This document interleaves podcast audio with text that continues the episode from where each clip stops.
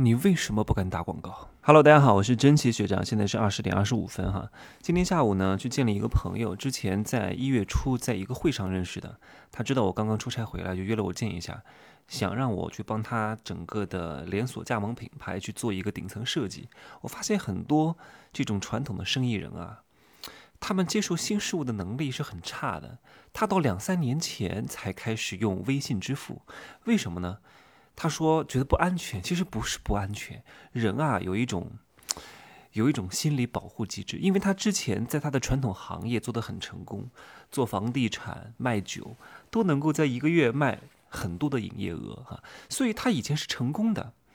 人是不愿意面对这种改变的，人是不愿意承认自己不行的，因为新的东西来了之后，他如果承认他这个新东西是可行的，那就是在否定自己。啊，不到最后一刻啊，不得已是不会推翻自己的。所以后来发现啊，其实不是那个东西不安全，真的不是，就是因为他不信。他为什么不信呢？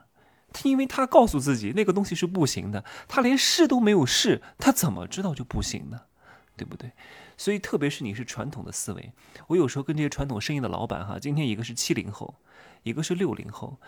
听我一个 比他们小很多的人讲商业模式，多多少少可能会带一些抵触情绪，而而且我讲了很多新的圈层的玩法和商业模式的设计。就像我今天跟大家讲，我说你们整个店面的装修以及你们整个 VI 系统的设计中规中矩，就很老干部风格。其实不是它土与不土，就是没有一个说啊，它这一定要奢华或者一定要怎么样。最怕的就是中规中矩。中规中矩就是没有什么槽点可以讲的，你要不就极致奢华，要不就极致土，但是土也是要有它的韵味的，就是一定要有辨识度。我说你们家这个外立面哈，你们外立面都是玻璃的，因为你们家是中央厨房，其实没有堂食，门门口就一个前台，那你们这个外立面都是玻璃，其实我作为路人路过，我对对你是没有什么兴趣的。你们前期靠什么人脉，靠什么哪个医院的领导给你们，他们是做月子餐的。靠哪个医院的领导给你介绍什么客源，这个是不可行的，因为这个不是 to B 的生意啊，它不是 to business 的生意。因为你是对公家的生意的话，你搞定一个关键人物节点，那你接下来的业务就没有任何问题了。譬如说啊，你是医药代表，你每天蹲在医院门口去找这个院长。等你把这个药放到他们医院去了之后，这个通路就打通了。这个叫一次努力，终生享受成果。这个努力是值得的。这个需要找关键节点，需要你有什么各种各样的关系啊，塞红包啊，走后门呐。但你做的是 to C 的生意，这招就不是很灵光哈。你要搞定一个一个的消费用用户，要洞察消费者的心理啊。这个具体不讲太多了哈。我说你们这个外立面哈，都是一些玻璃，没有什么特色，因为你们不是临街的商铺，你们也不是面对。这种随意走动的客流，因为你们的目标群体啊，我今天给他们梳理了。我说你们不能说你们现在要做一个产品，凡是做技术出身的、做产品出身的，太讲究它的功能性，没用的。我说，你说这东西有没有营养？我吃两次我也不可能吃出来。我吃半年我都吃不出来，因为他没有获得感。就是怎么样才让他有获得感呢？我跟他讲了一大堆一大堆哈，这个属于内部机密，我就不方便讲太多啊。我说我们这个外立面啊，就是如果是我来弄的话，我就不会弄成这种，这种。玻璃形式的，因为大同小异。你们在三楼，说实话，我在一楼是可以看到三楼的，而且你们周边有非常多的楼宇，都是几十层楼高的这种住宅。要是我就把外面外立面全部都刷成黑色，然后上面打个大大的问号，什么都不写啊，就一个门儿，要有这种神秘感。你越不让别人知道，别人越要知道啊。我们经常看电视节目，有一个戴面具的人，我们就会关注那个戴面具的人，神秘感。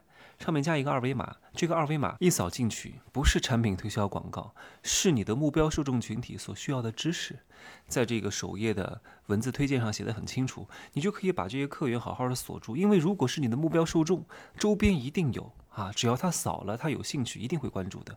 因为他如果是你的精准受众群体的话，你的内容对他是有吸引力的，好吧？所以我今天大概跟他聊了九十多分钟吧。那个三个创始人说：“哎呀，真奇老师，你怎么，也帮我们 出谋划策一下，来帮我们操个盘吧，帮我们。”我说真的，我说做这种系统性的搭建啊，包括你们还有一个创始人是营养师哈，而且也是创始人之一，之前是做直销的一个台湾人。我说你就很好的包装一下，因为外来的和尚好念经啊，你稍微的包装一下，你有这么多年的经验，打造一下，然后把你们营养师天团带出来，你们绝对不是卖营养餐的，你们是整个备孕体系的。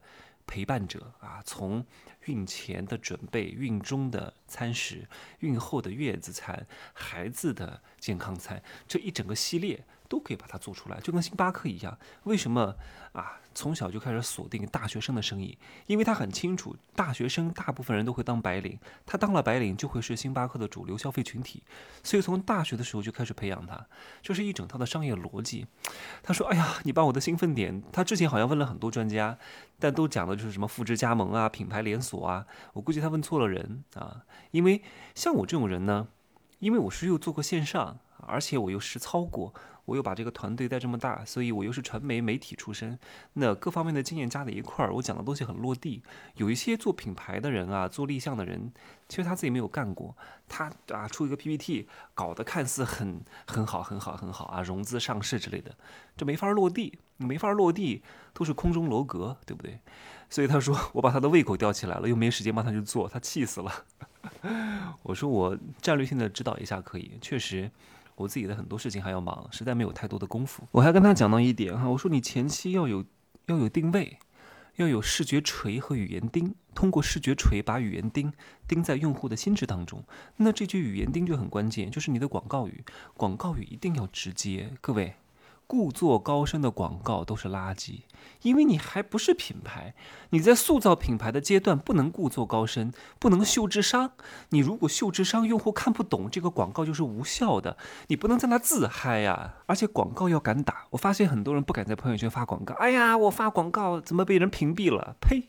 我天天做广告，你看我每期都在节目里面做广告宣传我自己，为什么不能做啊？哎呦，这粉丝跟我说你怎么老是吹嘘你自己？当然，那我吹嘘你啊。对不对？各位，你们都是做生意的，来听我的节目。你连广告都不敢打，做什么生意啊？你广告都不敢打，说明你对自己没自信。你没自信，我为什么要信你？你没自信，我为什么要买你的产品？你连自己都不宣传，说明你对自己没自信。你对自己没自信，我为什么要买你的产品？为什么要买你的课？对不对？所以各位大胆的把广告做起来，我以后对广告只会越来越多啊！有什么不能讲的呀？你不要太在意那些不关注你的人，那些不会买你东西的人是永远不会为你付钱的，也永远不会讲你好的。就算你不做广告，你天天做慈善，他也不会讲你好的。你为什么要讨好他们呢？对不对？喜欢你的人，你爱发多少他都愿意看，你爱讲多少他都愿意听，是不是这个道理？我们一定要为认同自己的人去服务，不要去为那些跟你挑三拣四的人，这些人趁早给我滚蛋！啊，所以我不做穷人的生意，穷人的生意麻烦啊，事儿多，讨价还价，说三道四，问十句话，真的是都没成交啊！各各位，以后你们在朋友圈大胆发广告。各位，很多人给我群发消息，说实话，我以前会屏蔽，但是最近几年我的格局提高了之后，不会屏蔽这些人。我觉得很努力啊，啊，他至少懂得群发广告啊，啊，对吧？他可能方式方法有点错误，至少。战略上不是很得当，但是我觉得他至少底层逻辑上他是想好的呀，他是我的精准用户群体呀，我可以反销售啊，为什么要把它删掉呢？这不是傻吗？所以广告大胆发，那些爱你的人啊，你发十条都不嫌多，关键是你的广告不能发的，你不能发的太没水平啊，你得有水平啊，又能讲得明白的一件事情，所以有水平并不代表就是故作高深啊，你别搞讲的云里雾里的，很多人啊，明明跟别人是有目的的。结果呢？他讲了十句话，讲了一百句话啊，吃了三个小时的饭，都没有把他的目的讲明白。你不是绕来绕去的干嘛呢？只不过你也别讲，别讲的那么直白，你让别人知道你的清楚的目的，你本次宣传的目的，你本次来的目的，让别人知道，人家好做准备。讲了一大堆，别人看了一大堆，不知道你在说什么。这种人啊，对自己没自信啊，生怕觉得打扰了别人。我告诉各位，你的软广告也会打扰别人的。啊，你还不如做硬广告，只不过硬广告希望你把这个图片拍得好看一点啊。我跟大家讲一个例子哈，之前有一个叫一点资讯的这个呃新闻媒体，他在北京投了一个广告啊，在一块户外广告上啊写了一些新闻标题，其中几个字儿呢被打上了马赛克啊，上面写了几个字儿，只有扫码后才能阅读全文，什么为什么叉叉叉那么臭，还有那么多人喜欢啊，上帝男和国贸女无法拥有的叉叉叉啊。比如说双十一商家出奇招打造叉叉叉，哎，没了没了啊，要用户扫码去看，谁为了看你一个广告还扫码去看啊？你这个神秘感啊，就搞得不是很好。我们再看一个好的例子：恒源祥，羊羊羊，恒源祥，羊羊羊，恒源祥，羊羊羊，啊，听得懂吗？啊，讲了很多遍，你记住了吧？记住就行了呀。广告的目的要好看干嘛呢？要被记住。很多广告、很多海报做的太好看，没人记住，有什么意义呢？再讲一个广告案例哈，你看那个今日头条，今日头条这个广告做的太牛了啊！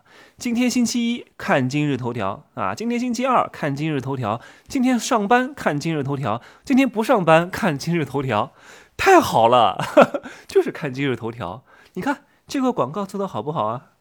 所以啊，一个广告的好与坏啊，并不是说它复杂就是好，简单就是不好，让别人记得住就是好。就这么简单，有效的让消费者记住你，有效的让你的顾客买你的东西，就是好广告。你发的那么好的广告，没人买有什么用啊？啊，天天辞藻华丽啊，天天啊五什么五言绝句、七言绝句、唐诗宋词，卖不出去东西，屁用没有。各位，安慰自己，真的，一切的行为。目的是什么？要非常明确。你的目的不明确，一切的行为都是失准的。所以各位大胆的打广告啊！那些不认同你的人，趁早滚蛋啊！不要服服务他们，一毛钱都没给你，管他们对你什么看法呢？所以各位做微商的、做直销的啊、做保险的，我朋友应该听我节目的，大量的都做这样生意的人啊。你们自己的公司的产品，我跟大家讲一个例子，各位，上次有一个朋友结婚，请来了张德芬老师。张德芬老师呢？啊，张德芬老师在发表了证婚人致辞之后，讲一句话，说：“今天呢，我带来几本书，大家有机会呢，可以去购买我的书。”哎呀，旁边的一个人，旁边的一个人，就是那个今天主角的一个朋友说：“啊，你看张德芬老师，啊，这么这么那个，居然还在婚礼上做广告。”但是啊，今天的这个主角说太好了，你想想看哈，那个主角跟这个。啊，挑事儿的人讲，他说你的格局太小了。你觉得张德芬老师，他缺这几百本书的销售额吗？对不对？他怎么可能就缺这几本销售额呢？他根本就不缺。但是他为什么要讲？我觉得特别佩服他，他能够来到这个现场，并且向我的朋友推荐他的书，说明他无时无刻。都在想销售自己，都在想营销自己，都想打广告。这种打广告是幻化于无形当中了，他不是刻意而为之的，他很可能在任何场合他都有这个意识。这就是富人的意识，这就是他为什么这么成功的一个原因之一啊！为什么你没有？因为你顾忌的太多。好东西为什么不能讲？对吧？大家都是共频的。你这，你买我一本书，我不是差你这个钱，我是真的能够帮到你。当你把这个思维调换过来之后，你所有的推销、所有的广告都是非常有能量的。我为什么天天讲？因为我知道我能帮到大家。我为什么不讲呢？对不对？